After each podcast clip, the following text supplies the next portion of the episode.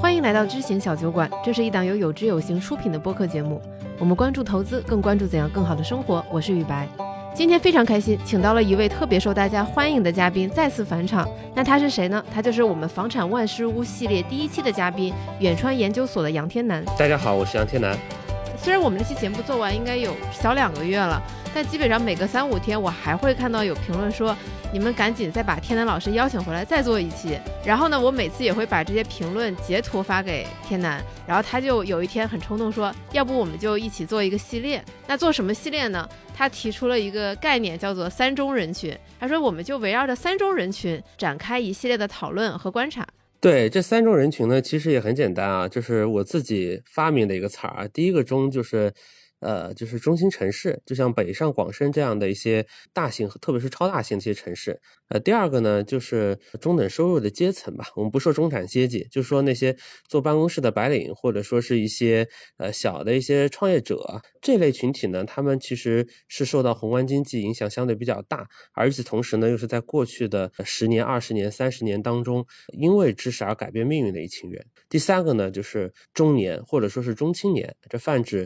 就是我们说到第三代婴儿潮吧，就是二十五岁到三十五岁之间的，呃，甚至是二十五岁到四十。岁之间的这波中青年，他们在这样的一个年龄呢，一方面是呃已经在职业当中呢是有了一些成绩，而另外一方面呢，又要面对未来十年、二十年的一个大的一个变化和家庭的一些责任。我觉得就是对对于这类群体来说啊，去研究他们如何更好的去面对未来的这个经济环境，如何更好的做好自己的和家庭的规划啊，我觉得是值得去研究的一个主题。呃，所以当时就和宇白商量说，有没有可能啊，我们就围绕这个东西做一个系列的小的分享。面对中年生活的种种难题，它并不像买卖一套房那么具体，所以这一期风格也和我们之前录的房产那一期不太一样。它更多的是我们整个系列的开篇，而且更多的是天南平时在生活中积累的主观的观察，更像是一次朋友间的聊天会。所以我也想邀请你加入我们，在评论区分享那些你觉察到的中年时刻，可能是一些共鸣，也可能是你独有的和大家都不一样的体验。嗯，而且我们提出这个三中人群，不是说只有这部分人值得关注、值得拿来讨论，而是因为这个可能和我们的成长背景和我们的成长轨迹相对比较相似，所以我们是立足于这个背景来看世界，然后来进行一些观察。那我相信，对于一些可能年龄偏大或者年龄偏小，包括小酒馆，其实有很多还在读书的这些听众们，可能对大家也会有一定的启发。就是宇白有没有想过一个问题啊？就是说，我们假设一下，其实父母对于孩子的职业规划。更有借鉴意义呢，还是那些毕业了五年或者七年的学长对一个大学生的这个提示会更有借鉴意义呢？但有的时候反而是后者，往往是那些毕业了三五年、五年到八年的人，他面临到的那些红利也好啊，痛苦也好啊，这个其实对于呃年轻人的这个借鉴，或者说是至少这些踩坑的经历的分享，我觉得也是会有很有意思的。但很多时候，我们的职业履历规划，往往是对于大部分人来说，可能还是会受到爸妈意见。的影响，所以我觉得在这个阶段，你能去多听、多获取一些信息，对于年轻人来说，其实也是更重要的一件事。而且特别好玩的一件事就是，我在公司里分享说，我们即将录这期节目，这个主题叫做“中年人如何防止生活被击穿”。我问大家对这个题感不感兴趣，大家都说嗯，很感兴趣，很感兴趣。然后有一个四十多岁的同事就默默地评论了一句，他说：“我现在听这个还有用吗？” 这个是不是给年轻人听？其实也还好啦，我觉得就是一种，嗯，怎么说呢，是是一个共鸣啊。就为什么会想到这个主题啊？其实很有意思，是前段时间呢，我正好跟我老婆孩子丈母娘去去宁波的一个地方玩，这个地方叫东钱湖，就是在宁波郊区的一个，在一个小镇的地方去玩。然后呢，这个东钱湖呢有个娱乐项目，就是帆船，而且是那种无动力的帆船。当时我们车开到那儿的时候，已经接近中午的时间了，整个湖面上呢已经有了很。很多的这个无动力帆船在玩，然后我们也包了一个小帆船，就进入湖面嘛。当我们上了船，船开始慢慢的驶入湖面的时候啊，呃，还是有点微风的。然后我们就一边欣赏着湖景，一边看着这个船慢慢悠悠的往湖中心开。但是就到湖中心的时候。突然一个瞬间，风停了啊！风停了，你的感觉就是什么？就是湖面啊，特别特别的宁静，就像一块完整的蓝宝石一样。然后你周围看到的所有的白帆，大多数的船因为都是无动力的帆船嘛，都停了，看上去也特别的宁静祥和。但是与此同时呢，你身处在帆船之上的人呢，你会感觉很炙热，而且最大的问题是什么？你对此完全没有办法。就是帆船啊，它不像说，呃，你你如果是划桨的，或者是哪怕你是一个公园里的脚踏船，对不对？你总能做点什么，你总能做点什么。但是你帆船，其实你什么都做不了，你只能等风来嘛。而且你清晰的知道，呃，早上的风比较的大，晚上呢，或者是傍晚呢，风也比较的大。只有中午可能会有一点点的时间它没有风。那你身处其中的人，你很清晰的知道，风一定会来的。但是此时没有风，对你是一种很大的煎熬。哎，我当时就有一种感觉，说，哎，我觉得这个就是对于。中年人的一个生活的一个非常好的一个一个隐喻啊，就是因为我们这一代中年人或者说是呃八零后八五后吧，八零后到八五后的这一代人，其实很大的一个感受是什么？因为你你从毕业开始，其实你就成了一个非常非常大的风。你从零一年加入世贸到零八年奥运会期间的经济增长速度是非常非常快的，经济增速很快，而且各个行业蓬勃发展。当时的大学生面临的这个竞争与远远没有那么多，呃，所以做很多事儿你是非常顺的啊，而且你是一种非常自然的，一天比一天好。我的生活一天比一天好，我的工资一天比一天高，我的企业或者我所在的公司是吧，一天比一天大。你你所感知到的都是那种完全的蓬勃向上的一个一个感受，而这样的一个变化呢，你在过程当中，你会慢慢的会把这种时代给予你的这种贝塔或者是这种机遇，认为是自己单纯努力的所带来的一个结果，这非常容易会有这样的感觉。哎，但是真的当有一天你会发现说，哎，如果因为一些外部的一些原因，比如说疫情啊，因为一些行业的一些原因，比如说是行业的技术落后了呀，被取代了呀。或者因为一些个人的一些原因，当你发现风停了的时候，发现这些增长不再持续的时候，你会发现你以前做的事情啊，其实帮助就非常非常有限了。你就会像困在湖面的这个帆船一样，在外人看来，这还是一个很漂亮的画面，但是身处其中的人其实还是会感觉到很煎熬。啊，你知道这是周期的底部，但是你不知道这个底部会熬多久啊，你也不知道要花多长时间，你才重新可以有有风把你给拖上岸啊，你这些你其实都不知道啊，所以其实都在想，或者是都在聊那个，特别因为我身边的媒体老师很多嘛，都在聊那个三十八岁的九八五硕士，那个大报记者失业半年，最后道士都当不了，还得去送美团，对吧？三十多岁的人没干过这个活，其实还送不过年轻的人。中间其实最让我感到。对，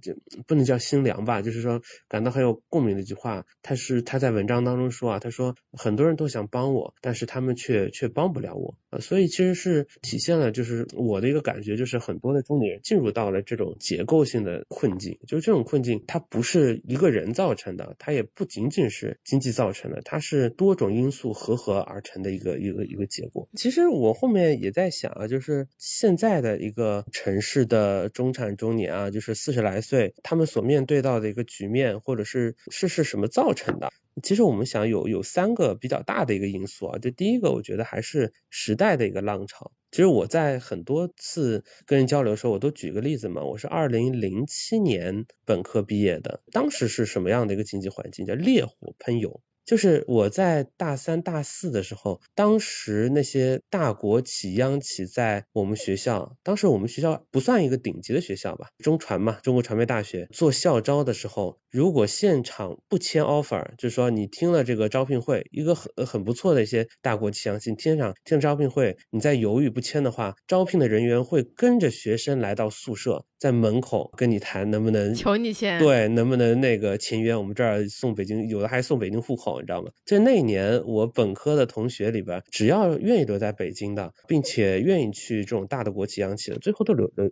都有了这个北京户口，就可以买房子，买了房子你就能结婚。这是二零零七年的状况，后来就仅仅隔了一年。其实同样的变化在很多时期都出现过，对吧？一个人二零一四年做基金经理和二零一五年做基金经理，嗯，他的职业生涯一定是完全不一样的。二零一四年做基金经理，意味着说他发的第一个产品，或者说是他的那个第一个产品一上来，他就可以积累非常高的一个一个净值的一个增长和或者说是规模的一个增长。对。但是如果你是二零一五年去做了基金经理，你职业生涯或者你做基金经理第一年的这个坑，可能你花很多年都填不上去。你说你这个基金经理做错了什么？你没有做错，这就是时代的浪潮，这这就是这种变化而已。身处其中的其实是很难意识到的呃，再比如说前面我们说到是整体的啊，就是经济的大的一个环境或者宏观大的一些变化，但其实影响到个人最多的还不仅仅是宏观，其实更多的是中观。中观呢，我们简单的说，其实就是行业和赛道。宇白知道我是怎么学媒体的吗？我其实本科学媒体非常简单，因为我爸就是媒体老师，就所以我很容易意识到，在九十年代的那次上海的这个工业大转型的过程当中的话，我爸的收入差不多可以是我妈最多的时候，我爸收入可以是我妈的二十倍。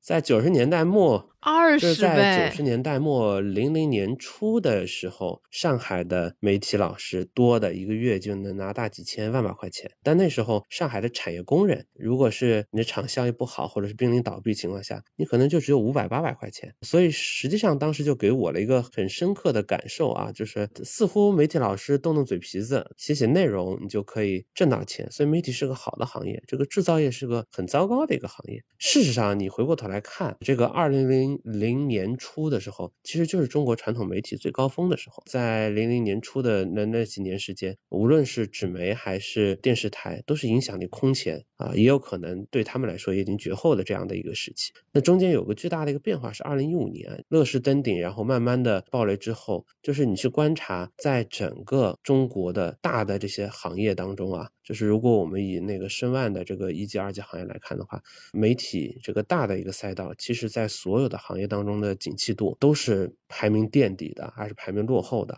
而且我觉得选专业这个事情，绝大多数人是在高考报志愿的时候才认识、听说那些志愿，包括父母也是这样，所以往往。选志愿全都是看父母的感受，或者父母身边有没有熟悉的人，以及过往的录取分数。呃，但其实也没有办法，因为未来的发展啊，就是行业的一些发展，其实是谁也谁也无法判断出来的。反正就是就是现在的很多呃中年的困境啊，其实是就是从外部或内部角度来说，它其实面对了三个三个东西的同时的挑战。第一个是经济下滑嘛，第二个是很多行业都处在转型的过程当中，这我们必须要承认。而且当很多的行业在转转型的过程当中呢，就是你的能力和组织所需要的能力啊，它会发生一个巨大的一个变化。在过去的几年当中啊，假如说你在一个互联网公司去做一个偏中台的部门，有可能是这个运营啊，有可能是其他的一个岗位，你在这两年日子都会非常难过，而且在未来的两到三年，你的日子也会非常难过。为什么？就是我们通过逻辑来推演一下。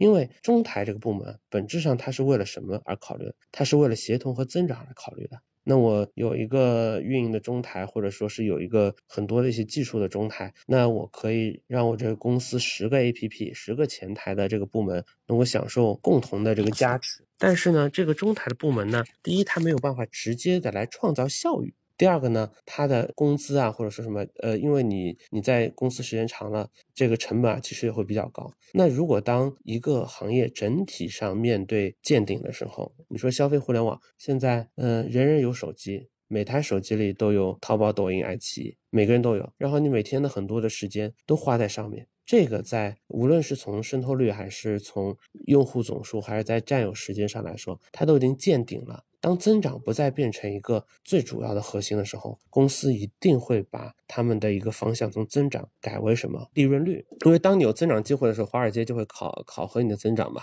但是对于大企业来说，当你的增长率已经见顶的时候，没有故事的时候，华尔街就会考虑你的利润率。所以这个时候减少成本，特别就是从砍人啊、减少成本啊、降薪啊，就会变成很多的一些公司的一些必然的一些选择。而选择的时候，它一定会是从比如说偏中台的、偏那些管理和职能岗位的一些中层，从这些部门开始来动起。那如果对于创业类公司来说，它的问题就会更大，对吧？因为你原来这个创业公司，你的核心的目标就是 A 轮融完融 B 轮，B 轮融完融 C 轮，一轮一一融融到纳斯达克，对吧？在这过程当中，其实没有人会考验你的这个利润状况的。但是，一旦就是说这条通路，这条美元基金一路做大的这条通路断开了以后，当然这个通路断开有各种各样的原因啊，有互联网的这个泡沫啊，有可能有地缘政治的一些变化。当这个事儿难以为继的时候，一个公司也会变得更加的务实。你会更加的考虑说，从我到底应该怎么增长，变成我到底应该怎么赚钱，应该如何持续赚钱。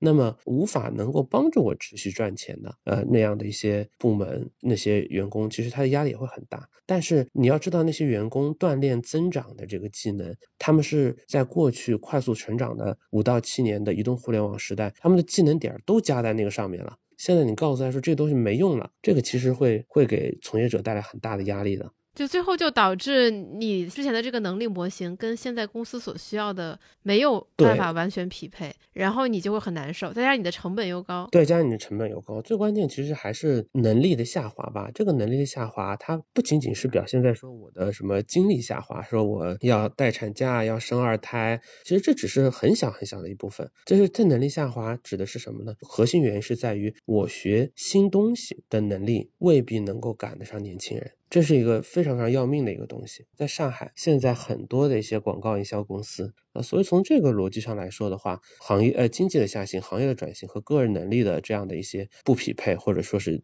呃，我觉得是是中年人所需要同时面对的三个挑战。哎，那你会有焦虑感吗？我因为我感觉我们前面一直像是在以观察者、他者的视角在讲这些事情。大，我觉得焦虑感会非常大。我昨天去参加了一个中年饭局，就是一个中年男人的饭局，其实很糟糕的嘛，因为有会有爹味的说教，会有回忆年轻时候多么多么了不起的这个桥段，对吧？嗯，但是也会有一些很有意思的一些回忆嘛。就是我有个朋友，他其实比我年长十多岁啊，我们在讨论一个话题，就是是在哪个瞬间你突然意识到中年人的啊？人不是逐步逐步进入中年的，人是一瞬间进入中年的。我就说我那个朋友嘛，我那个朋友其实挺爱玩的嘛，喜欢玩那个越野车，对吧？然后平时也很潮。但是我就说嘛，我就说当时有两个小的场景让我意识到他已经是个中年人了。第一个场景是他儿子到电视台来玩嘛，那时候他儿子才刚上初中吧，在我们编辑部玩那个 iPad 游戏。他过了一会儿说：“我爸到哪儿去了？”然后我就没在意嘛，我说：“你爸可能去抽烟了。”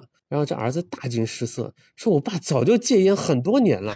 但是他爸是公司啊，是当时我们台里边有名的大烟枪啊，根本不可能戒得掉啊的感觉是。但是你想想看，他他的老婆，相信他的孩子、老婆可能都以为他已经戒烟成功了啊。但事实上来说，他一有压力，在公司里边可能每每隔半个小时或者一个小时，还是要到楼道里去去抽一个，对吧？我我回忆他的第二个瞬间啊，第二个瞬间就是。嗯，有一天他来晚了嘛，我说你干嘛去了？他说我在做肠镜，对吧？而且还做了个肠息肉，做了个小手术啊。我说，哎，那你怎么不请假休息两天？他说我做这小手术，我都没敢跟我老婆孩子说。所以当时我就感觉，因为我那时候还没结婚嘛，就二零一四年吧，二零一四我还没结婚啊。当时我就感觉说，哦，原来中年人是这样的，他自己去承担很多东西，他不能都得自己扛嘛，都得自己去去去去扛。所以我觉得就是。在这个过程当中啊，我觉得就是中年人他会慢慢的消失，他的松弛感会慢慢的消失，是因为在这过程当中，他要去背负很多东西，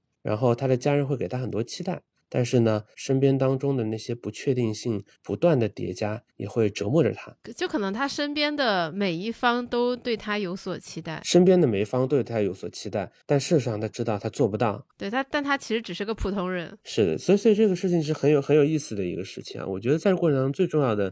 对我来说最重要的启发就是两个字，叫收敛吧。就是你要想象说，你就是一个普通人，你是一个老百姓，你不可能什么事情都做好。你当然自己一方面自己肯定需要有责任心了。但是更重要的还是要要收敛，要放下嘛。你不可能把所有事情都做好。原来可口可乐有个总裁，他当时说的那个五抛球理论嘛，我相信很多的朋友都听过这个概念。他说，生活就像是抛球嘛，你在空中同时抛接五个球，他们这个球呢有各自的一个一个名字，一个叫做工作，一个叫做生活，一个叫朋友，一个叫健康，一个叫活力。这这个球抛在中中间呢，你需要一个个去接。我的理解啊，这些抛球接球的过程都是一个人去面对不确定性的一个过程。对于年轻人来说，他需要抛的球比较少，比如说年轻人的健康问题啊，这是就不构成一个大的问题。年轻人的交朋友比较纯粹，年轻人的家庭的压力和责任也没有那么大。但是对于中年人来说啊，这些球就会变得越来越难接，越来越沉重。但是这些球它本身其实是不一样的，比如说工作呢是一个橡皮球，它掉在地上，或者说这件事没做好，甚至你换了一个赛道，换了一个工作，或者说再说的极端一些，你失业了，没关系啊，他这个球是会反弹回来的。但是其他的一些球，我包括健康，包括和家人和朋友好的关系，包括对孩子的教育，像这些球呢，它其实是玻璃做的，更像一个恐怖故事。所以在这过程当中，核心就是要收敛，你不能，你不能什么事儿都想做好，或者说是你不能认为自己是无所不能，可以做到一切的。那你是哪个瞬间意识到你进入中年的？我觉得还是在就是疫情期间吧，就是疫情期间有一段时间我是每天睡得很晚嘛。大多数的中年人都会是在早上起来刷牙洗脸、照镜子的时候，突然之间就是看到自己惊恐的脸，哇，一下子老了那么多。一个一个是我很好奇你是什么时候意识到自己进入中年的，另外一个是我特别好奇的是这个中年如何防止生活被击穿这个命题，它是什么时候开始在你的脑海中徘徊，然后一直到现在。就我觉得是二零二二年吧，还是去年的时候的那种。我觉得第一个意识到自己是中年的瞬间，其实还是带孩子，这个是非常非常明显。其实你想想看，有没有那种中年少女，其实是有的。因为带孩子过程当中，你会相当于自己重新活一遍。第一个是你会回忆自己的父母在你小的时候他是怎么带你。然后你会发现，你孩子很多时候的表现是一样的，然后你会变得和你的父母同样的，比如说一样的没有耐心，一样的没有耐心，一样的威逼利诱，一样的气急败坏。哎，你会发现，哎，其实也也是一样的一个一个过程。我觉得开始做父母之后啊，这个感觉会非常明显。我觉得这是一个带孩子以后，他是会有一个一个这样的一个转折点。而而且孩子他没有工作那么可控，甚至比工作还要更不可控，会让你更更容易有挫败感吗？我觉得其实还好，就是就事实上来说，我在跟孩子对话的过程当中，有的时候是在和自己对话。我就说我儿子发脾气的时候，我就会跟他说啊，你想象你跟爸爸一起出去玩，一起比如说一起冲浪，或者一起玩那个船，或者一起冲浪，对吧？我们在冲浪板上面去感受浪花的起起伏伏，你也可以感受到自己情绪。我有的时候开心也好，不开心也好，就像浪花一样，它来了，我感受到了，但它终究会过去，对吧？第二个，我觉得就是就是意识到自己是中年的，还有一个状态是什么？就是我我不知道你有没有看过呃以前的一部小说啊，就是刘震云写的，就是可能八十年代吧，八十年代的一部小说叫《一地鸡毛》嘛。呃，我听过，但没读。它其实就讲的是一个八九十年代。就是转轨时期的那些小知识分子嘛，从一个相对比较清高的一个知识分子，怎么样变成了一个就是相对比较平庸啊、琐碎啊和窘迫的这个生存的这个状态嘛。其其实，在当时的那个书里边啊，其实我我是小时候读的，我其实是读不懂的，我就觉得这个家里的环境似乎很烦、很恶劣。但是你就感觉就是这家人什么都没有做错呀，他们只是想过好自己的一些生活，但是只是因为各种各样的原因啊，他们就会陷入到这样的一个比较比较难受的这个状态啊。其实对于中年人来说啊，就五个球都损害了。对，其实，在在那个也也会碰到同样的一个问题啊，是什么？就是我们这代的中年和上一代的中年啊是完全不一样的。我举个例子啊，我爸妈的中年生活其实是很幸福的。就虽然说是行业当中会有这样的问题，但是在我小的时候，比如说在我小学阶段，他们是可以甩手的丢给我奶奶、丢给老人去带的。然后我爸妈上完班回来以后呢，晚上就该打牌的去打牌，该见朋友的去见朋友。在单位里边，一切都是非常非常的稳定。很多人来说，进了这个单位，我一干就是这一辈子，这种确定性啊是非常强的。所以，对于他们那代的这个中年来说，其实面对到的这个局面啊的困境啊，是相对是比较有限的。所以他们很难理解现在的年轻人为什么不生小孩。对，但我们这一代的这个中年人，其实这个状况已经发生了很大的一个变化了，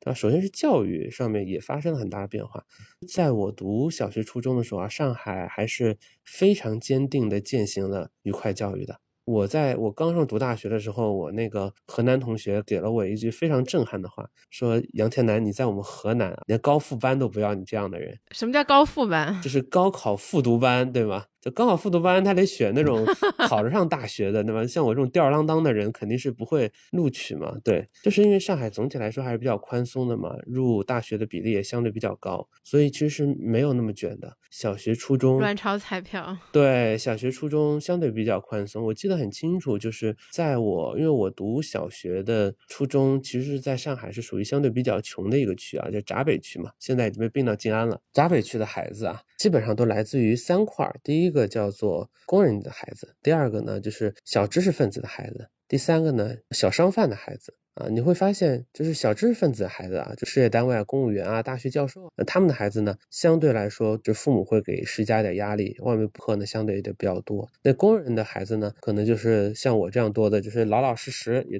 作业也会做，回家也会做作业，对吧？偶尔周末也会补补课。然后小商贩的孩子，可能上完初中以后，有的高中可能就不读了，就可能直接就是接。家里的活，或者说是去去干点别的去了，去读职校去了，在那个那那个时期。但是现在呢，你想想看，就是现在的孩子，比如说小学的孩子啊，呃，比如说七岁八岁，他们的父母是什么呢？他父母有工人吗？可能有，但是非常少。绝大多数什么都是公司人，嗯，你想想看，这些公司人是哪里来的？都是十几年前、二十年前卷卷出来的人，卷出来的人，就是说他们身上的很多的资源都是靠努力读书习得的，所以他们跟我们父母的心理状态是完全不一样的。而那个中考和高考本来又是一个相对收益的一个一个事儿嘛，对吧？都是同样一拨人里边，我选百分之上海的话，比如说选百分之五十六十的人进高中。站在这一代家长的呃视角，他们就会觉得说，我的孩子上不了高中，这是一个我绝对不可以接受的事情。对啊，是是绝对不能接受的事儿嘛。所以上不了大学是吧？绝对不能接受的事儿。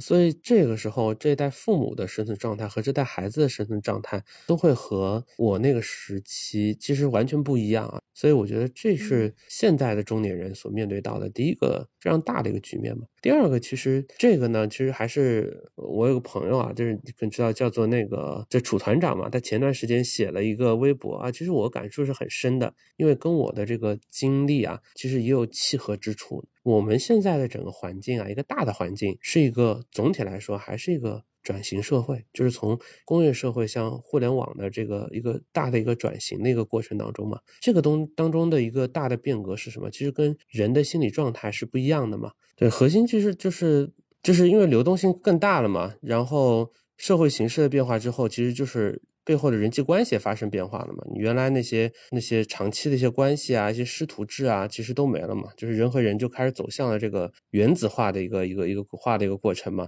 然后你就是靠那些 OKR 啊，靠一些目标啊来驱动人嘛。就第一个是你你的要求是人需要有内在的这个驱动力。第二个的话，它强调的是目标高于人，战战略去高于人。这个其实长期来看啊，其实对于人的一个，第一个是对于人的要求会很高，第二个最关键是对于人际关系的压力其实是会非常大的。你要不断的去进入新环境，适应新环境。对，你要不断去适应新环境，你要不断的去适应和人的新的交流的一个方式嘛。就你想想看，日本经济。你你看，它它会有有一些东西，原来大家认为这个思路是非常陈腐的啊，但现在看来，它也有它的价值所在嘛。就是日本的一个叫做终身雇佣制嘛，第二个叫做年功序列制。你有没有看过那个半泽直树啊？看过。其实它某种角度上来说的话，就是呃，你会觉得说，哎呀，这个呃有官大一级压死人的部分，有非常传统的这个这个部分，但它就保持了这种组织和关系的相对的一种稳定。但是在一个互联网的时代的一个公司当中的话，第一个是人要自己去寻找目标，第二是人要重新去理清和他人的关系。这个关系是非常灵活而易变的。第三个话，你要不断的在公司当中去去证明自己，这个其实对于对于中年来说啊，其实是非常非常考验他的心力的。年轻的时候会觉得论资排辈就是非常陈腐的东西，但是当你人到中年的时候，你才会意识到这种完全无视你工龄的事情，它其实是挺残酷的。啊，对，那肯定会有嘛，因为你对我觉得它是会有屁股决定脑袋的那个部分在那边啊。但是我觉得要要要体会到这种变化吧，所以其实从我我自己角度来说，我觉得对于很多的一些一些中年人来说的话，还是要改变自己的状态才行。就是从我自己角度来说，我也会这两年会去做这样的一些事儿。就那是不是应该进入到怎么办的环节了？怎么改变？嗯，对，我觉得第一个改变还是接受现实吧。我觉得就是人有的时候痛苦是来自于哪里啊？是来自于一厢情愿嘛，对吧？你我前两天看了一个刷那个小红书，看到达里奥的一个采访一句话嘛，就就是你要接受生活本来的样子嘛，不能因为现实跟理想不一样你就感到痛苦，而是要去研究现实是怎么运行的，对吧？我们应该怎么样跟现实去去交互？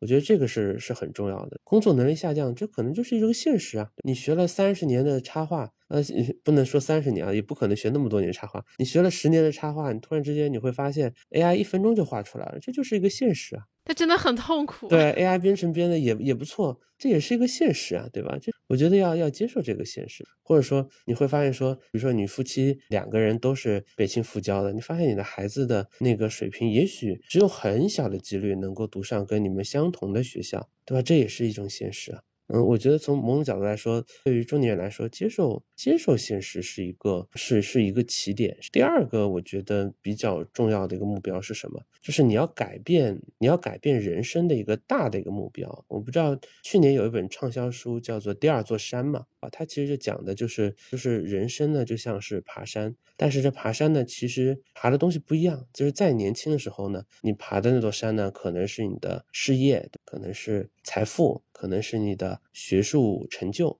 爬这座山的时候呢，某种角度来说，你都是在，你是在通过战胜别人来获得胜利。某种角度都是这样嘛，就是在投资里边，这个都是相对收益。一个基金经理这个季度，他是在跟谁比？他不是在和银行存款比，它是在和沪深三百比，和同类的偏股型的基金比，对吧？我每个季度我们赛马跑一次，我比你跑得快还是比你跑得慢，对吧？如果零八年的话。就像每年我们看那个支付宝的年度账单，他会说你跑赢了北京市或者上海市多少多少的基民一样，就是那个他会放的特别大。对，哪怕你是负收益，如果你跑赢了百分之九十多，你的心里也会觉得很安慰。对，因为这样的一个相对收益，其实本质上都通过战胜别人来获得胜利嘛。在我们就是在一个人进入职场的前十年，外部积分盘。对对对，一个人进入职场的前十年，某种角度来说啊，大家都会有这样的一个一个感受嘛。因为因为这个逻辑是，只要怎么怎么样，只要超过别人就能获得胜利，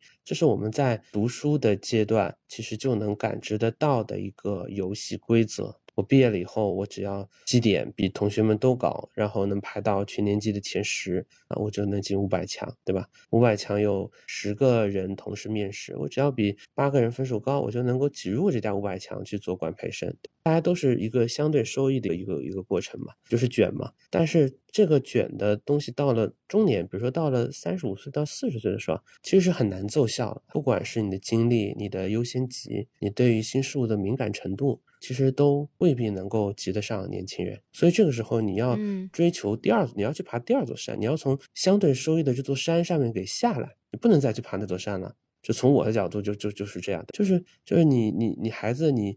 你你卷孩子其实是没底的嘛，核心是要把自己的生活给给活好，你有办法能够从生活当中来获得这个幸福感，你能够帮到年轻的人。你能够帮助家人更加的快乐，你能你能自己在这个过程当中去获得，包括财富，包括生活，包括什么上面的成长。你你不需要去关心说，我今年的账户，我今年账户增加在绝对值上有增加就就可以了。我不需要去关注说我今年账户有没有战胜沪深三百，这个事儿没有那么的重要。在财富上来说，我也不一定要在乎说我的孩子今年的成绩在全年级多少名。这个事儿也没有那么重要，重要的是他是不是此时此刻还是还是开心的，他每天能不能蹦蹦跳跳的去上学？我前两天在出租车上还在跟我妈在说一个事儿，就这么多年啊，就是你想我毕业已经十十六年了，我毕业十六年了，我每次比如说家庭聚会啊，或者什么时候啊，或者是家里边亲戚谁生日啦，我恰好工作忙或者怎么时候，我妈都是很理解我，她会说工作最重要。因为他是经历过九八年的那次呃下岗潮的人嘛，他一他见过太多那些因为丧失工作，最后生活被击穿的那一代产业工工人的这个比较大的那种生活压力的那种状态嘛，所以他会说工作最重要。但是我我现在有的时候对我孩子的要求或怎么样，我我肯定会觉得其实开心是最重要的。我可能真的没有那么在乎说此时此刻他的成绩如何如何，可能是因为他还没有面临中考。呃，对，有可能是这样，有可能是。这样，但是我我实在是觉得说，能够帮助周围的人获得幸福，然后能够让生活能够更加的平稳可持续，会变成中年人更大的目标。而不是说一个单纯的追求在事业、在财富、嗯，在学术上面的一个一个一个一个相对的一个成绩。我觉得就是从第一座山到第二座山，我觉得这是一个或早或晚的一个切换。就是有些非常志得意满的一些人，他可能不像我，他觉得他还有很多机会，他事业上来说还有很多的机会，但是他并不意味着他就不去爬这座第二座山了。他可能到四十五岁到五十五岁，甚至到六十岁再去爬第二座山。但是我觉得这是一个终究都会去去做的一个选择。现在我在想，会不会有一些朋友听你说这段的时候，会觉得你其实就是在退而求其次，你在事业上可能没有办法达到更高的建树，然后你退而求其次，然后让自己变得自洽了，开始追求生活呀、朋友啊、帮助他人啊。这些事情上获得的一些成就感。看那个《纳瓦尔宝典》的那个作者嘛，说是什么意思呢？就是说，如如果某一天我突然意识到说，原来我也只能活一次，那么你会在某个时间点认清到自己的局限啊，有些机会可能你也永久的错失了，有些事儿你可能真的没有办法达到了，但是我还是可以去选择一个更快乐的生活，或者说，当我去选择一种更快乐、更舒服、更可持续的生活方式的时候，或许我的成就会更大。对，其实我是认同你的说法的，就好比我们前面说的那个五个球抛球的那个理论，就在年轻的时候，其实我们是觉察不到事业之外那几个球对我们的重要性的，而且事业那个球，你每取得一些进步或者一些进展，它带给你的那个快乐、那个快感是会让你非常的嗨的。但是随着你年龄的增长，它的这个边际效应就是会递减，然后你就会逐渐意识到其他四个球的重要性。就事业这个球，它你再努力，它带来再多的成就，它带给你的那个快乐，它的阈值就到了，它其实它是有限的。但是你会意识到父母的重要性，你会意识到朋友的重要性，你会意识到健康的重要性，你会希望你的生活中还是有一些新鲜的事情，你还能时不时感受到一些其他方面的成就，这些事情会慢慢的成为了你另外一个思考的主线。对，因为在年轻的时候，其实包括。朋友也好，或者是健康也好，它其实很，它是它是个加分项嘛，它没有办法，就是说，它不会给你带来很大的不适感的。就年轻的时候，像健康问题什么，你不会把它意识到是一个很很大的一个问题。呃，我到现在就是一个睡一觉什么事儿都没有了，睡一觉什么事儿都没有了，对吧？它不会像中年人眼睛一睁开来，我还有一摊子事儿，这孩子还在闹。对，而且很重要的一个事情，我觉得也是一个很重要的标志，是很多中年人意识到自己进入中年，就是一觉醒来，他还是会感到疲惫。我觉得这也是进入中年的一个信号。对，这中间有个窍门啊，我这个窍门也是刚刚琢磨出来的。就是什么窍门呢？就是你要你要保持一个最好的习惯是什么？你最好能够确保每天在同一个时刻醒来，就是这个时间啊，几点钟其实不重要的，六点五点也行。七点八点也行，但是对大多数人可能八点不现实啊，你实在太晚了。这个是会让你的这个每天的这种那种确定性会会会提升的一种方式。就是中年人要去做任何能让自己有掌控感和确定性的一些小事儿，就比如说每天早上你能够起来在家楼下的小花园锻炼二十分钟，晒晒太阳，运动运动，让自然光照耀照耀，然后有个定点儿有有一个动作，然后吃一顿。营养健康的早餐，你每天早上就做这就做这两件事儿，你这一天的生活质量就不会特别的差。嗯，或者还有一个就是说，比如说你在职场当中有不顺的地方，或者说你跟家人之间相处有不顺的地方，你先别想着我马上去解决我跟我家人不顺的这个事儿，你先别想着这个事儿，你先讲些什么事儿呢？我能从一个什么样的一个场合里边去恢复我的能量和活力？比如说你现在很多你会看到的很多的一些中年人，他们。都会有两个爱好的方向嘛，一类的爱好方向呢，其实都是跟运动相关，特别多。因为公司在后滩附近嘛，你边上的话就是上海，甚至我觉得可能是中国最好的一个滨江的一个骑行带，最南一直到那个三林滨江，最北的话你可能要到那个陆家嘴，可能要再往北的一些地方，就是这个是是一个漫长的来回十几公里的一个漫长的一个骑行道。你看到每到周末的时候啊。全是中年人吗？很多的中年人会把他们的价值不菲的啊，前两天我还被人嘲笑了一下，十几万的那个吹克自行车、公路车推出来啊，然后从这头就是相约着骑行，从这头骑到那头，从那头骑到骑到这头。那其实，在这个过程当中，呃，你你整个人的这个活力和精神状态就会大为改善嘛。这反过来就是，当你能够像公众或者是向身边的人展现出你是一个有活力、有目标、有好的社社交关系的这样的一个人的时候，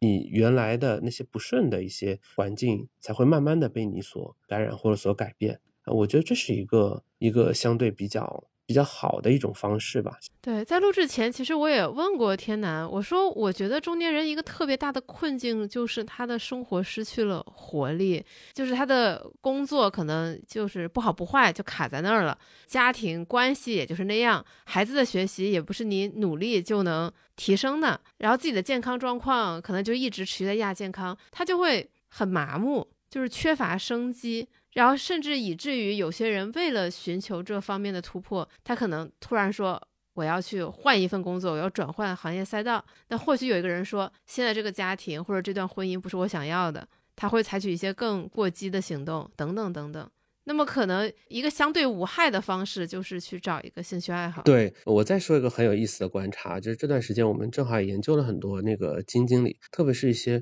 经历过这轮大调整的一些股票多头的私募基金经理。其实你想想看，这一波大的调整啊，对很多的一些基金经理来说，其实压力会非常大的。就原来你看，就是所有的价投的基金经理，他们有个共同的爱好就是跑步。你有没有想过为什么？因为因为实际上来说，你买买了买了被套，你什么都做不了嘛，对不对？你还不是说你你是一个比如说主题型的一个大散户或者怎么样，你还有很多动作可以做，对吧？你是个价值投资金基金经理，其实你什么都做不了嘛，你只能绕着世纪公园一圈一圈的跑，一圈一圈的跑。呃，有个很有意思的现象就是，我们最近采访了一些基金经理，采访完了以后，我们就在讨论啊，说其中有一个基金经理最值得投资，为什么？因为某种角度来说，所有的价投的和或者是股票多头的基金经理，在过去的两到三年，其实都被锤扁了嘛。就这个，无非就是这个人净值零点七，那个人净值零点八，大家都跌了挺多的。但是只有一个基金经理，他的精神状态特别的好，依然是一副非常那个乐观和激昂的那种状态啊。就大家就觉得说，哎，在这样的市场环境下，他还能够保持这样的一个很积极的状态，他还没有被锤扁。作为一个中年人，其实他可能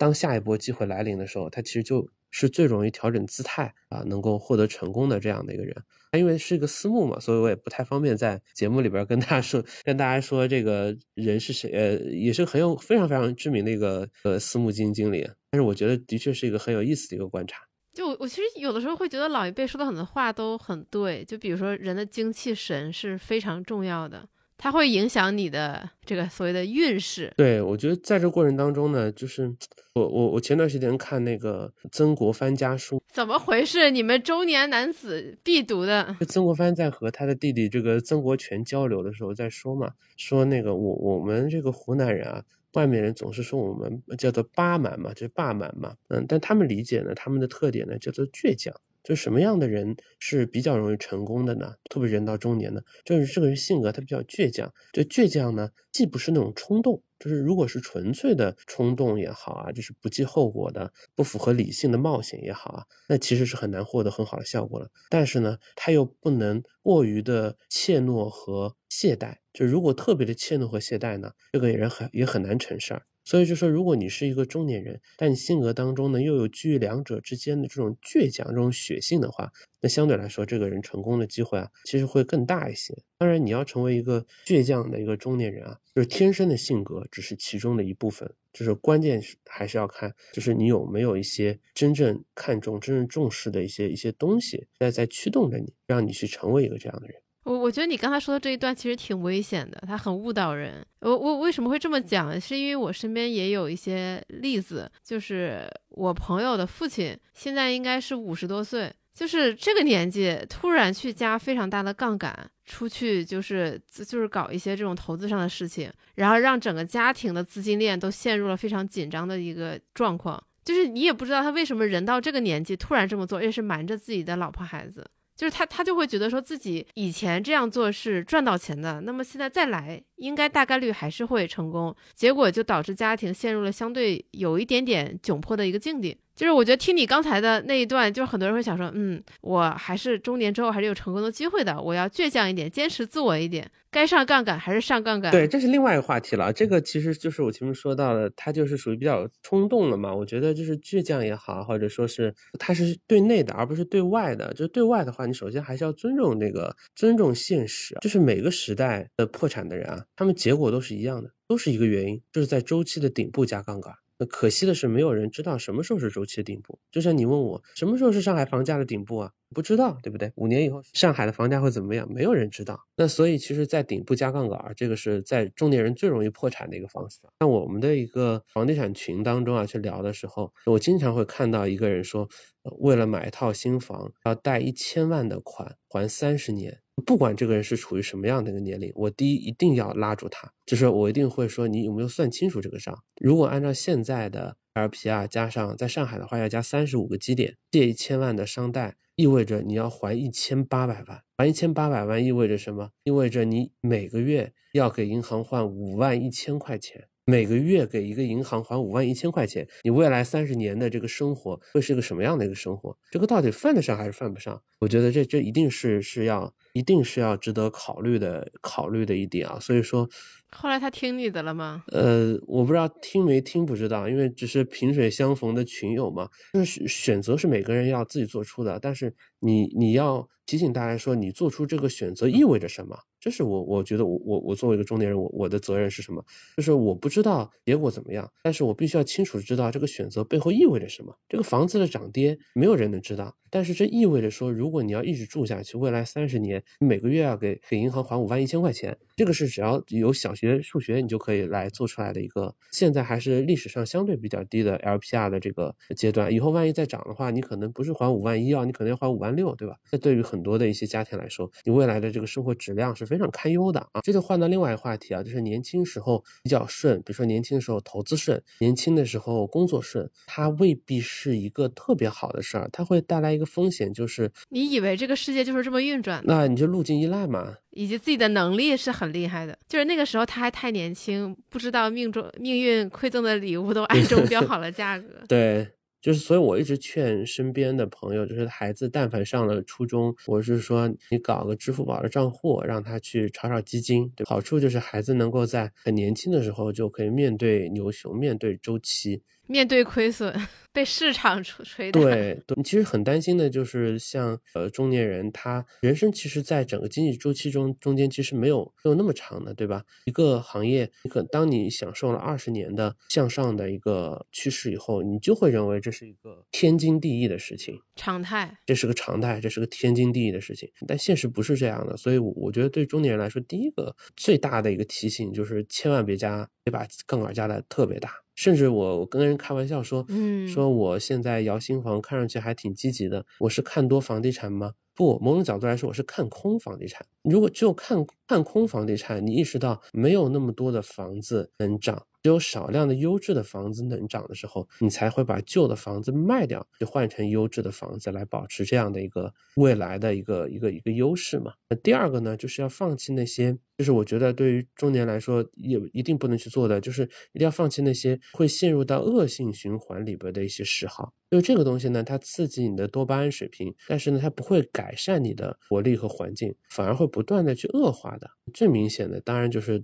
赌博和喝酒。这个是最最明显的嘛？一个前一天晚上喝酒的人，今天来 劝我们不要喝酒。我是因为酒量太差了，所以我是一个很难几乎没有办法酗酒的人，因为我酒量差到了对难以想象的一个程度吧。赌博和喝酒，其实它都是通过短时间就刺激这种多巴胺的这个水平，让你感到些许的一些快乐。但是这过程当中呢，它会它会带来更大的那些情绪的消沉。那而你而你面对这个更大的情绪消沉的情况下呢，你就加大剂量喝更多的酒。你你在市场当中，你看老头老太太打麻将，从来没有麻将越搓越小的，一定是麻将越打越大，对，就是因为他们只有通过不断的麻将越打越大，你才能更大的去刺激这个多巴胺的水平，才能回复到原有的那个快乐的水平。所以这些通过刺激多巴胺来引发快乐的这种不良嗜好，其实都都是中年人必须要去避开的。而且你这个东西陷得越深，实际上你对于工作也好，生活也好啊，家庭关系也好，你就更容易麻木和这种无力感。这个在我们身边啊，其实是非常非常明显的。我我我相信，我不知道之前跟你有没有聊过啊，就是就特别是像我爸妈那个年代的人嘛，就是五十年代的人，他们在经历了九八年的那次大的经济危机之后嘛，上海在那几年差不多有四分之一到五分之一的那个产业工人下岗，在那一波的这个下岗潮当中啊，我就看到身边很多这些同学的家长。就是我们班差不多有三分之一到四分之一的同学，他们的父母就是在那一波浪潮当中，他们就就失去了工作。就很多那些非常有才华的一些一些家长，平时还会画个油画啊，或者会摄影啊，眼睛眼睛当中就是一下子就失去了这个这个活力啊，或者说是变成一个常年打牌啊、喝酒啊这样的一个油腻的一个中年人。我觉我觉得这个这种变化其实是对我们这一代中年人来说，其实也是需要去面对的。只不过我们面对的可能不是这个东西，比如说玩手机啊、玩游戏啊，可能还会有更多的一些 炒股啊，对吧？炒股不算，对，还有还有类似这样的一些一些不良嗜好，的确是会影响影响整个人的状态的。哎，我我我觉得这个这个现在这个场景就是非常的奇妙，就是在小酒馆第一次听到有人说劝大家不要喝酒，是吧？以后以后不要知行小酒馆，叫知行戒酒馆。偶尔喝酒肯定没有问题嘛，但是就不要酗酒就好了。对，其实从科学上来讲，不管是酒精还是尼古丁，只要你摄入，它对你的健康都是不好的。对。呃，不存在小酌怡情。其实年轻的时候喝酒也好，小剂量的抽烟，或者是大家一起打打牌，你会觉得挺快乐。它可能是一种社交方式。但是随着你年龄渐长，你的压力越大，你就需要更多的这种多巴胺的分泌。那这些事情，你可能以前只是小酌怡情，当你到了中年，你再往后发展的时候，很多时候很多事情是难以受你控制，且你的身体恢复水平也不如年轻。所以很多时候确实。需要我们做一些抉择，把从这部分不良嗜好中获得的快乐切换到一些可能更健康的方式，可以带给我们的快乐。因为是因为什么呀？就是人不会为了寻求快乐而做任何事情，但是人会为了躲避痛苦而做任何事情。所以，所以从从角度来说的话，它还是需要有个替代效应嘛，就是你需要通过一些运动啊，或者其他的一些一些一些爱好去去帮助你去。没有一些好的一些这个嗜好，其实你就会被这些良嗜好牵着鼻子走。我觉得这是一个一个一个必然的一个事儿吧。所以核心要找到自己兴趣。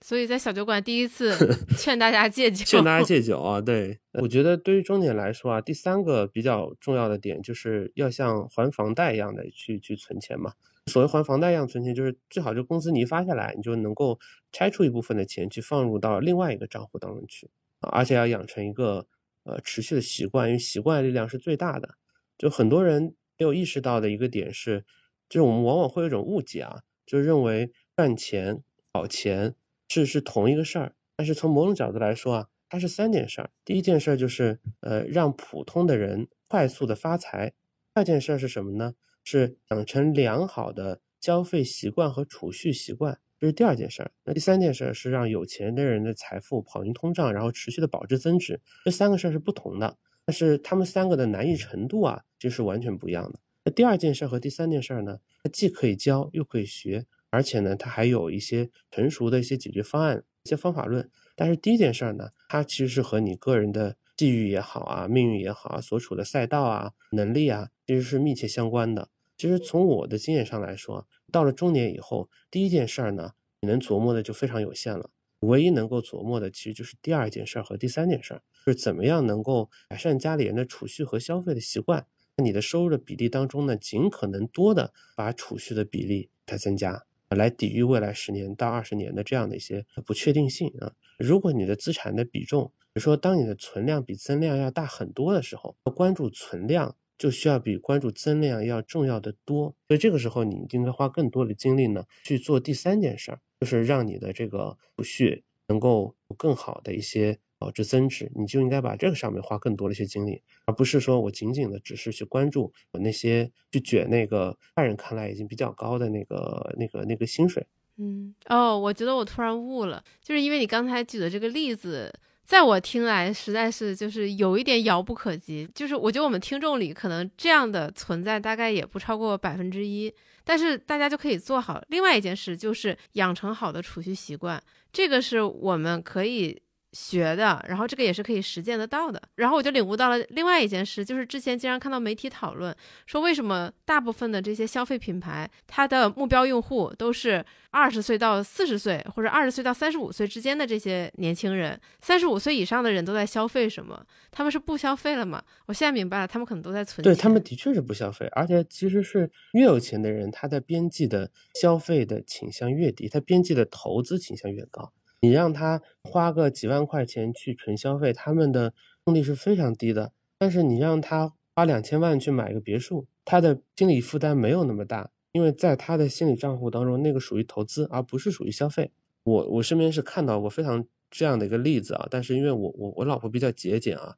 所以我没有这样这样一个大的担忧。但是我身边是看到挺多这样的例子，就是中年夫妻因为没有买房的压力啊，或者说是，所以他们的存钱的习惯非常不好。对吧？有的你会看见说，呃，老公老婆分分开管账，那个老婆的工资呢就是个零花钱，老公呢拿来存。到了年底呢，两边才一对账，发现说我们年居然什么都没有存下来，对吧？然后就开始互相责备。这样的故事其实非常非常多的。我我觉得就是对于中年人来说啊，就是一定要养成一个存钱的习惯，就是你的工资一发下来，比如说两万块钱吧，工资一发下来。你就能够切出其中的一部分去投入到一个账户当中去，这个账户最好是长期的，对吧？像有知有行的人，比如说长存长钱账户，对吧？你最好是有一个长期的账户，能够马上把它存起来。做这个动作其实非常重要，这个会给家庭的整个的生活和未来长期的规划呢，会带来一个非常清晰的一个确定性。呃，因为对于年轻人来说啊，其实他们的消费是非常可测的，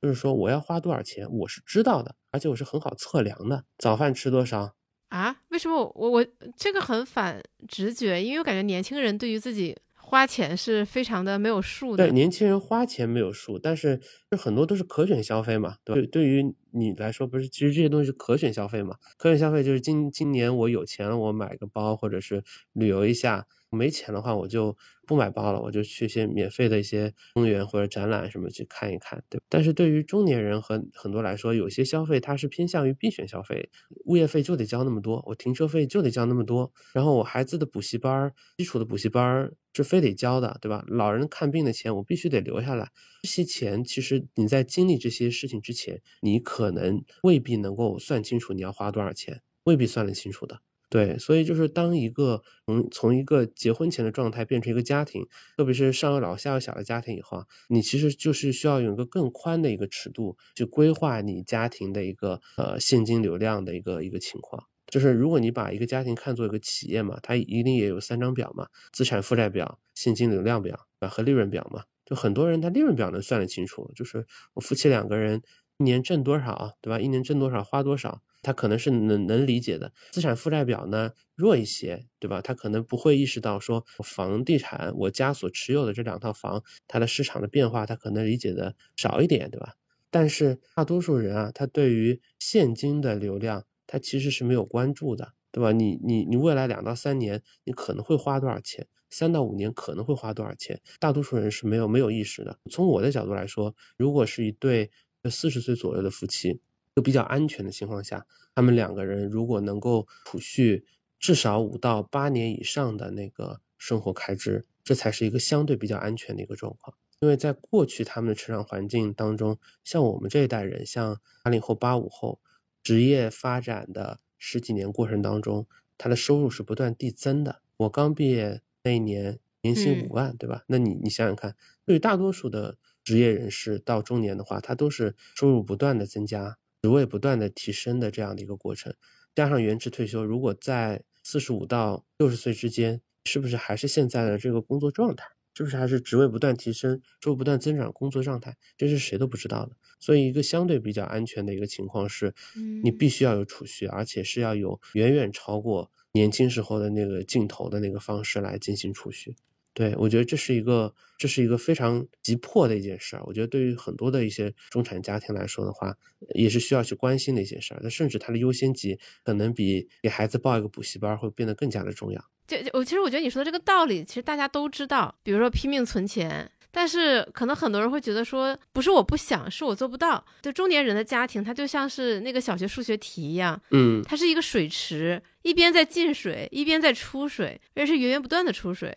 爸妈身体有恙，你要出水，你要花钱；孩子报补习班，你要花钱；亲朋好友他的小孩儿什么满月了，然后要结婚了，你得随份子，各种事情都要花钱。然后比如家里的什么家具要换了呀，添电器呀，等等等等事情，那对他们来说，其实拼命攒钱是一个挺难的事儿，是一个力不从心的事儿。对。呃，我觉得压力肯定会很大的。我觉得还是要要想办法去做吧。我我身边大家去看啊，就是当然说这个话是有点得罪人了。嗯，很多的一些你说财商课也好啊，或者说是一些知识付费平台也好啊，他们意图去教别人说让普通人怎么样能够通过理财来改变。来暴富啊，改变命运，但事实上这个事儿是做不做不到的，这个事儿也不可能，也不可能教得会，对吧？它有时代的原因，有行业的这个分野，有个人的奋斗，有你在整个有个财富分配当中你所处的一个位置，它有各种各样的原因，这个东西其实是是教不会的，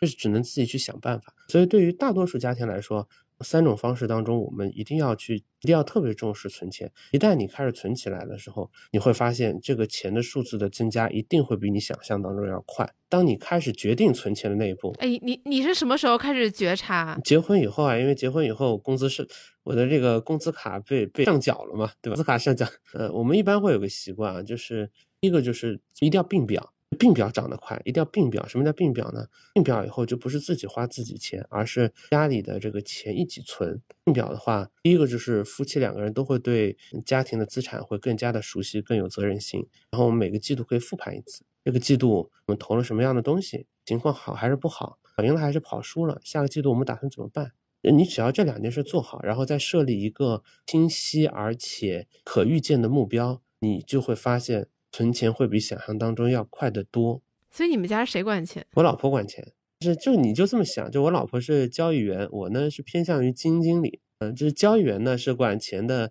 金融产品的买卖啊，那资金的进出啊，对，具体指令是他来发出的，对，但是就是大的一些，比如说投资决策呀，就是什么时候买基金，买什么样的一些基金，这东西怎么配，就是我们就会商量着一起来。目前看来，这个组合还是挺好。你你还是有很强的参与感的。对，肯定是需要有有有有这个参与感。就关键是有分工嘛，你有分工，然后有个参与感，我觉得这个事儿是就会得到一个比较好的一个效果。就是听众们肯定都知道我是单身嘛，但是我听我结婚的朋友都说，结了婚之后，你的钱财富增长的速度是比之前要更快的。对，而且为什么而赚钱和为什么而存钱啊？就是因为大家有一个共同的奋斗目标。对，所以其实就和第一点是一样的嘛，别加杠杆，别在高位上去买很贵的房，那你就会去承担非常非常长、非常大时间的这样的一个压力。啊，第二是放弃不良嗜好嘛，所以家人去沟通的时候，我经常会开玩笑说嘛，叫做我的目标是穿拼多多住大平层嘛，就是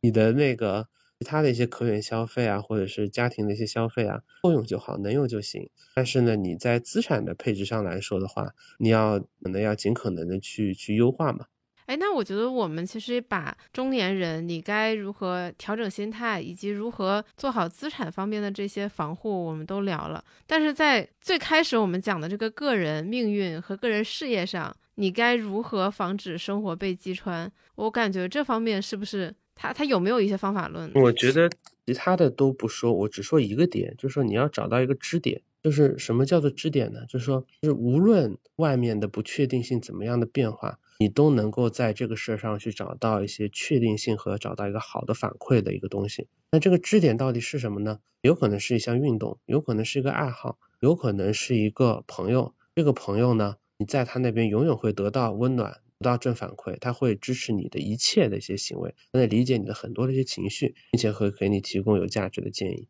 有可能就是孩子，对吧？如果对于一个呃老师来说，可能就是他的学生。是有可能的，但是最重要的是，对于中年人来说，在风暴当中，你必须要获得这样的一个支点，这个支点不断的给你提供一个确定性和给你提供一些好的反馈，你才不会被彻底的一个，就是在情绪上面才不会被彻底的击穿。我觉得这个事儿是很重要的。就是我不知道这个确定性对你来说是什么，但是对我来说，我其实还是在我我觉得就是我还是比较幸运的，就是我在家人朋友和我在我的这个爱好当中还能持续性的。汲取这样的一个能量，哦，我我我觉得听，我觉得听你讲到这儿，我突然意识到说，因为我一开始的问题是，就是这在事业上中年人被击穿了，他应该怎么办？但是你给我的回答其实是更多的是你要从其他的事物中，你找到你生活的支点，然后我就会意识到说，可能尤其在现在这个大环境下，当你的事业遇到了很大的转折，或者是急剧的下坠的时候，其实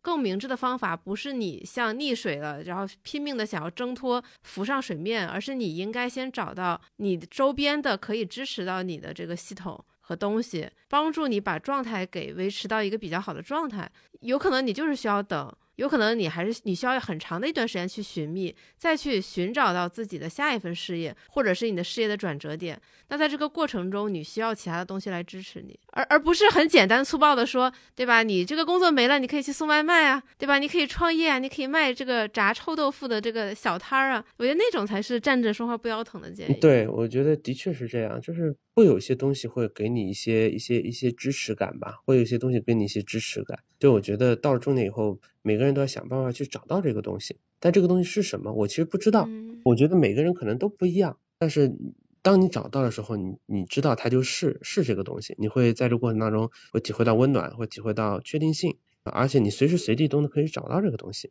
我觉得这样就够了。对，这个会让我想到一句我很喜欢的话，它是来自于一个我看到一个知乎回答，我不记得我之前在小酒馆分享过没有了。他说，就像在就就像在投资上找到几个或者十几个毫不相关的这个现金流，嗯，是你投资的圣杯一样。其实，在生活中，我们也应该尽可能去找到，我们也应该去找到好几个毫不相关或者相关性很低的人生意义，就这样，它是能够帮助你生活可以继续支撑你继续走下去的良方。对，其实。这个从某种角度来说啊，它是，就是你要创造一个多维度的世界，就是我们前面说到的，无论是那个相对收益的概念也好，还无论是卷也好，某种程度上它都是有一个命题，就是如果我不怎么样，那就怎么样了，对吧？如果我的事业不成功，那我就完蛋了；如果我的孩子不进九八五二幺幺，那我的孩子就完蛋了。其实都是什么？都是一个非常相对来说比较单维度的一个一个视角。但是世界本身并不是这样的，世界本身它的维度是非常，哎，它是很复杂的，是非常非常多元的，对吧？对吧？如果我的这份事业它没有成功，那它我会不会有其他的一些地方的成就也能获得社会的尊重？如果我的孩子没有进九八五二幺幺，那有没有可能也能成为一个非常快乐的、对社会有用的人，对吧？只要我的兴趣在，只要我的热情在。我能够持续的探索这个世界，能够从当中去汲取这个能量，我就不会陷入到一个非常非常窘迫的一个境地。那作为一个目前看起来自洽的中年人，你现在对于你的生活还有哪些小目标？从我的感受上来说，希望有有那种秩序感。我觉得这个是和我，因为我我爸和我妈是一个完全不同的两个人嘛。我我妈是一个是一个财务，她是个非常非常有秩序感和节奏的呃那个感的这个一个人。是个很焦虑和很有忧患意识的一个人。那我爸呢，是一个颇具浪漫主义的一个诗人气质的这样的一个文字工作者，媒体老师，媒体老师。所以我就继承了两个人的一个共同的特点。一方面，我内心当中我对未来会有不确定性，会有焦虑，我会是一个很悲观的人，有的时候冷静的时候。但与此同时呢，我有我爸身上的这种这种散漫和天真。呃，所以你前面说到自洽的话，我其实觉得我是一个非常。不自洽本身就是一个非常矛盾的一个一个一个状态嘛，对，所以我我自己的感觉就是，就有的时候我实在呃，就是说压力比较大的时候，我就不喜欢听那个巴赫嘛，巴赫所有的。乐章其实它都是非常非常的有那种秩序井然的那种感觉嘛，对吧？它就像一个建筑一样，它非常有秩序井然感觉。其实对我来说的话，我还是希望说能够在在现在的生活状态下嘛，第一个是能够慢下来，第二个呢是能够找到一个从容而且舒适的一个一个一个节奏吧。所以今年其实就整个二二年、二三年，差不多是我毕业以来最焦虑的一年吧。所以，所以我也在寻求这个解，这个解到底是什么？其实我不知道，但是我我觉得它肯定不在不在题中，就是这个解它不在题当中，就是我们不能从题当中去找到这个解，它解在外部。呃，目前从我的角度来说，我就要去寻找到一个能让我找到一个确定性和一些舒适的一些一些方式，然后你才能够把整个状态调整的更好一些。所以我觉得我们这期节目它其实也相当于一种它其实还是一个像圆桌会谈一样，嗯，就是我们不是说给大家一些很确定性的答案，而是呃，也欢迎大家分享你的困惑以及你应对这个问题你想到的一些答案，我然后我们可以在评论区里多多交流。对，我觉得几乎很难找到什么特别，我自己很难找到一个特别清晰的答案。嗯，就是我们只是分享一些，就是在过往过程中我们的一些感悟和观察。好呀，那我觉得那我们这期节目就先分享到这儿，就是非常欢迎大家在评论区里分享你的感受，嗯，然后我们下一期的主题会很精彩，也欢迎大家在评论区里多多呼吁这天南老师加更，然后我们下一期再见。以上就是本期的全部内容。如果你喜欢这期节目，欢迎你分享给你的朋友。如果你希望多学习了解一些投资知识，欢迎你下载有知有行 APP，读一读投资第一课，或者在我们的小程序有知有行的店铺购买装帧优质、由我本人审教的实体书。如果你有长期投资的需求，那么我们小酒馆全员持有的长钱账户也许是一个不错的选择。欢迎你点击文稿区的链接进一步了解。最后，如果你在用苹果播客且现在有空的话，可以占用你两分钟时间吗？求一个五星好评，这将成为我们前进最大的动力。我们下周见。